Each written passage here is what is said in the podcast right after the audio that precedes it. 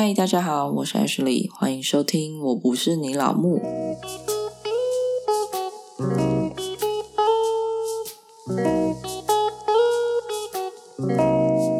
你有想过，为什么生了小孩后，老婆总是说累吗？为什么生了小孩后，老婆总是不开心呢？相信很多人会觉得，全职妈妈在家应该没什么事情吧？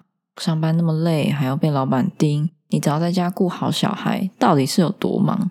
当你听到那些言论，真的笑笑就好了，转头再给他个白眼，或是你可以叫他来听听看这一集。全职在家顾小孩，一直是一个很吃亏的事情。对于女生来说呢，职场会被中断，你的另一半可能没办法谅解你为什么总是那么累。我想很多时候的症结点，应该在于顾小孩的难度是没有办法被量化的。你可能好命生了一个天使宝宝，就觉得顾小孩很简单，但有些宝宝生下来就是来折磨人的。对其他人来说，他们没有办法谅解你为什么会顾不好。有些人呢，就会质疑你是不是能力不好。再加上生完小孩睡眠不足，跟荷尔蒙还没有恢复，这些种种的累积，就会让你觉得我是不是真的很烂？你就更容易质疑自己，呈现一个无法反驳又有苦说不出的情况。今天呢，我们先来说看看全职妈妈整天的行程，其实可以分为两个时期。一种是嫩婴时期，从你生完小孩到一岁前；另外一种是老婴时期，大概一岁以后。而照顾婴儿这种事，只会难度越来越高，不会越来越简单。先来讲讲嫩婴时期好了。小孩刚出生的前三天，你会在医院里面，妈妈这时候只要照顾好自己就好。出院后呢，如果你有幸住月子中心，宝宝给护理师照顾，其实也不用太担心。妈妈只需要挤奶跟照顾伤口，但挤奶这件事情就会占据很多时间跟体力。像前面几集有说到，所以大家可以回顾一下。总之呢，这一个月可以好好的补眠跟挤奶，其实还不至于太累。出了月子中心呢，才是真正实战的开始。这一刻，你才是真正的自己照顾宝宝，所以你的行程会变成这样。来，听好喽。早上五点，你听到他的哭声，于是你起来挤奶或是泡奶给小孩喝。但是新生儿喝奶每三十梦就是要拍嗝，所以一餐下来大概花了快两个小时。快一点呢，则是一个小时，因为这时婴儿的胃还很浅，很容易吐又很容易饿。等到喂完了，休息一下，小孩又差不多饿了。中间再帮他换个尿布，安抚他一下，让他喝下一餐。大概又过了两个小时，这时他突然大便了。新生儿的屎就是很多又很稀，宝宝又不会天天大便，但是一大都会很惊人。大便是小事，他如果屎整个炸出来，把小床弄得到处都是，你不仅要帮他洗澡，还要帮他洗床单，这样弄下来都不知道过了多久了。千万不要觉得这种事是特例，不论是谁，一定都会洗到几次床单的。因为便便太稀又多，根本就防不胜防。新生儿就是这么麻烦啊！所以如果你没有洗过床单，千万不要说你有生过小孩，好，没有那么严重。瞎忙了一早呢，你发现你还没吃东西，也还没有挤奶，胸部很胀又很痛，于是你怕你会乳腺炎，所以你先挤了奶。等这些事情都搞好了，他可能又哭了，但你也不知道他在哭什么，于是抱起他，你发现，哎，他怎么不哭了？但是要把它放下去，它又立刻爆哭，好像床长了刺一样。宝宝没有办法离开你，于是你就这样抱着他好一阵子，等他睡着了，你才放下去。这样来来回回，可能又过了几个小时，时间也来到中午十二点。你发现你目前为止一口东西都还没吃，肚子很饿就算了，旁边的婴儿又一直哭，仿佛很需要你的样子。重点是听久了，你会觉得很烦，压力很大。你的整天就是这样子一直轮回。不断的喂奶、挤奶、安抚他、换尿布，直到深夜。偏偏到了深夜，宝宝哭的比白天还夸张，他可以哭几个小时不间断。这真的不是夸饰。你试过各种办法安抚他都没有用，这时候就要怀疑是不是肠绞痛。但肠绞痛其实不是一个疾病，比较像是不知道什么原因找不出来，所以把它统称肠绞痛。如果当你发现你抱着宝宝他就不哭了，那就表示只是单纯的想要你的安抚，想要你抱他，在寻求安全感而已。可是这时候是半夜，那该怎么办呢？你忙了一整天都还没有睡觉，你现在已经爆累，宝宝又没有办法放下来，这么小还同床的话，其实会有一些危险。可能你一个翻身不小心压到他，或者是你的棉被不小心闷到他，这些情况都是非常危险的。通常会为了配合另外一半要上班，你可能会选择抱着他，等他睡着再放回去。但宝宝总是很精明，都知道你什么时候要放回去。你一个小小的动作，他就会开始爆哭。于是你就抱着他到早上。如果你幸运一点，他有办法让你放回床上，那真的是你赚到。但是这时候你可能又要挤奶了，挤完奶也就早上四五点了。新的一天又开始了，恭喜你，你整晚都没睡到，然后你还超累，隔天又要一个人面对宝宝，所以你说一整天这样下来，能够不崩溃吗？如果你幸运一点，宝宝大概两三个月就可以睡过夜，那个真的是你抽到上上签，超级幸运。但这时候的睡过夜，也不要奢望他可以睡超过十二个小时，这时候指的睡过夜大概就是六七个小时，其实就已经很厉害了。因为宝宝还很浅眠，他们的睡眠一直都是断断续续来补眠的，所以睡眠的烦恼至少会困扰你半年以上。像我女儿，直到快一岁才真正有睡过夜，我真的都不知道我之前到底是怎么撑过来的。而且育儿这种事只会越来越困难。但你以为你选到地狱模式后，你才会发现这只是第一层地狱而已，后面还有十八层在等你。好，接着，当你的小孩来到四个月或是六个月的时候，准备要吃副食品了。这时候，配方奶或母奶还是主要的营养来源。好消息是，喂奶的间距可能来到了四个小时左右，你中间就有比较多时间可以去准备副食品。而这时的婴儿吃副食品，只是测试会不会过敏跟品尝味道而已，所以每喂一口，大概就会吐一口出来，这个是很正常的。因为他们之前都是吸吮的方式在进食，所以没有办法一下子接受固体的食物。你吃完一碗绝对是杯盘狼藉，你还要清理他的衣服，还要清理他的餐椅。从喂食到清理，大概又过去了快一个小时。别忘了，这时候他已经比较大了，所以你还要抽空带他出去看看，刺激他的感官，不可能整天都关在家里面。所以除了基本的喂奶、安抚入睡、处理大小便。你还要加上制作副食品、喂食、出门遛婴儿，一整天下来，你吃饭就是只能趁缝隙的时间赶快扒两口，还不包含他可能到现在都还没有睡过夜。再加上他如果白天不爱睡觉，你一样还是睡眠不足。像我女儿一样，白天都只睡半个小时就可以醒了一整天。到了八九个月、快一岁的时候，他开始会浮走，开始会有自己的想法。没办法一直放在推车上或安抚椅上，你还要准备上面说的那些东西，外加要消耗他的体力，所以你就会更累。到了一岁多，喝奶已经不再是主要的营养来源，可能这时候他已经开始睡过夜了，真的是要帮他拍拍手。这时候除了准备三餐，一岁过后的体力只会越来越好。他可能需要去公园或是一个广场，让他在那边走走走走走，消耗他的体力。这时候最麻烦的是，他开始有自己的思想跟意志，但是会讲的词汇很少。加上孩子这时候的前额叶其实还没有发展好，前额叶其实是负责调控专注力还有理性的那一块。简单来讲，就是控制自己的情绪，要一直到三岁以后才会发展好。所以渐渐会发现，为什么你的小孩越来越欢？但这又不可以怪他，因为这是他生理上就还没有准备好。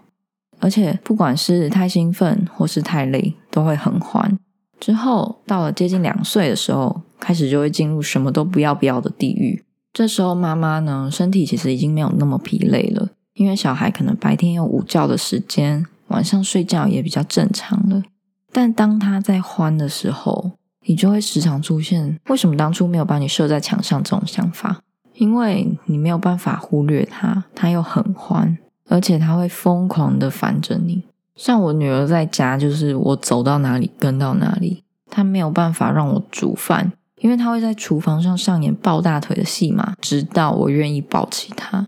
这时候真的会心很累，就是你连一个荷包蛋都没有办法好好煎完那种感觉，真的会超烦。然后到了下午，他可能午觉起来之后，你还要抽时间陪他去公园消耗体力，因为如果不这样做。晚上就会更晚睡，他的体力太好了，他没有办法累到可以睡着。所以为了不要让他撸很久，我一定下午会带他出去走走，所以你就很麻烦，你还要抽空陪他。这时候最怕下雨，你真的会崩溃，想说雨怎么还不停啊？拜托快停好不好？因为没有办法带他出门啊。尴尬的是，他现在又太小，免疫力又还没有发展好。像上一次一去到楼下社区，直接给我来个玫瑰疹。现在又是冬天，我超怕有其他的感冒啊，或是什么疾病，真的怕了。当你整天就这样忙忙忙忙忙，到了晚上，先生回家了，小孩其实也差不多该睡了，或是先生下班了，但跟你说哦，我上班很累，想要休息，然后顺便指责你，怎么家里这么乱啊？你这时候一定会爆炸，你就觉得他不帮忙就算了，还只出一张嘴。而且凭什么指责我？我整天也超累，又不是只有你累。而且在你爆炸之后，他还会觉得你为什么反应要这么大？但对另外一半来讲，他也觉得我上班也很累啊，我也没说什么啊。我一回家看到很乱，不能讲话吗？我只是随口的一句无心的话，你这么生气干嘛？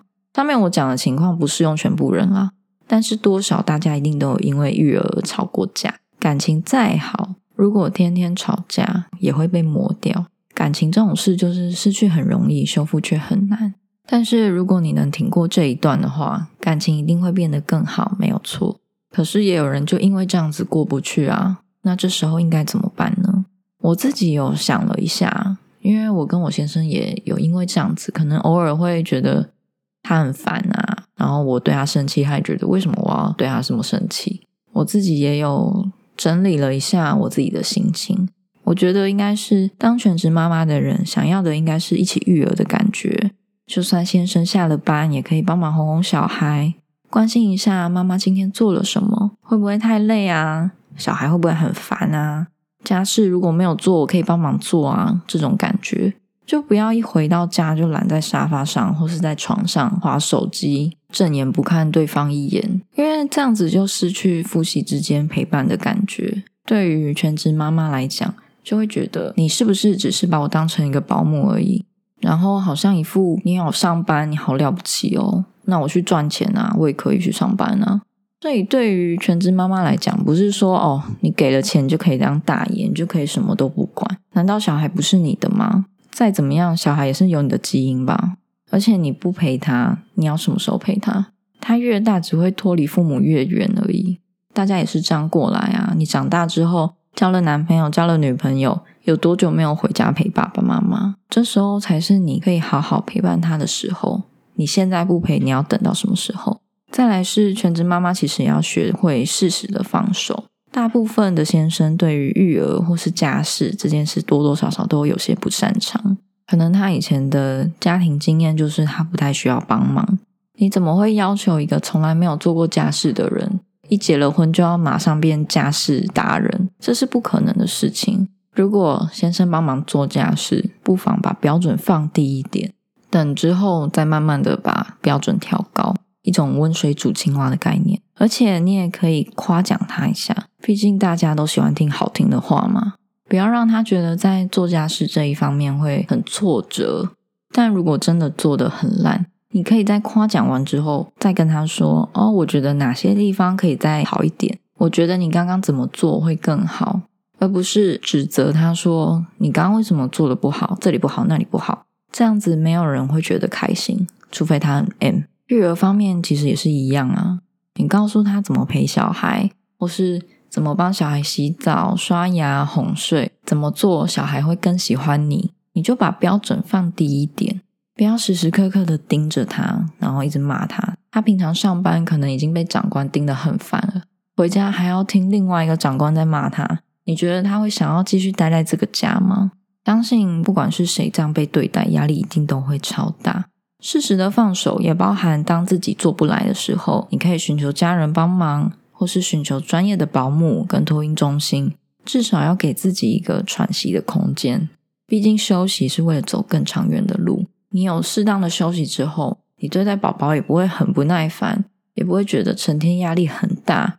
育儿路上一定是很艰辛的，小到喂奶换尿布，大到教育跟管教，这一路走来一定是跌跌撞撞。边走边学着怎么当父母，夫妻之间适度的沟通非常的重要，不要把话闷在心里面。没有人是别人的蛔虫，你不讲出来，对方怎么会知道你在生气什么或在难过什么？我觉得最重要的是，不要把对方的付出当做理所当然。